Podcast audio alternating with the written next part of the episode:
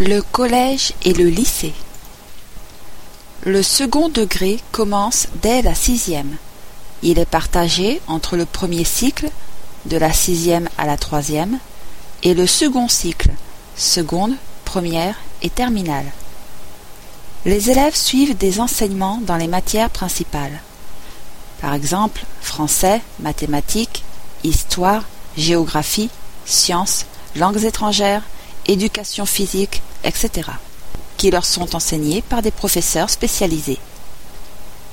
Le premier cycle s'achève avec le brevet des collèges, première certification officielle du système scolaire.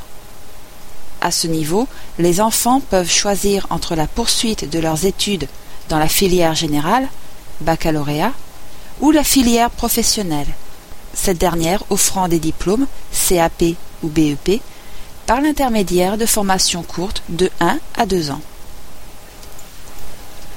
La majorité des élèves choisissent de poursuivre vers le baccalauréat, qui ouvre les portes de l'enseignement supérieur et des universités.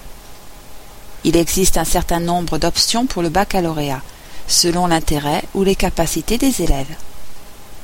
Certains choisissent l'option scientifique, Bac S, d'autres l'option économique, Bac ES, d'autres encore l'option littéraire, Bac L. Le type d'études poursuivies au niveau supérieur sera naturellement prédéterminé par l'option choisie au baccalauréat. Les épreuves de cet examen ont lieu au mois de juin, et en deux temps, au niveau de la première d'abord, puis de la terminale ensuite. Les épreuves du baccalauréat sont nationales, c'est-à-dire qu'elles sont identiques dans l'ensemble des centres d'examen en France. Statistiquement, un candidat sur quatre échoue chaque année au baccalauréat.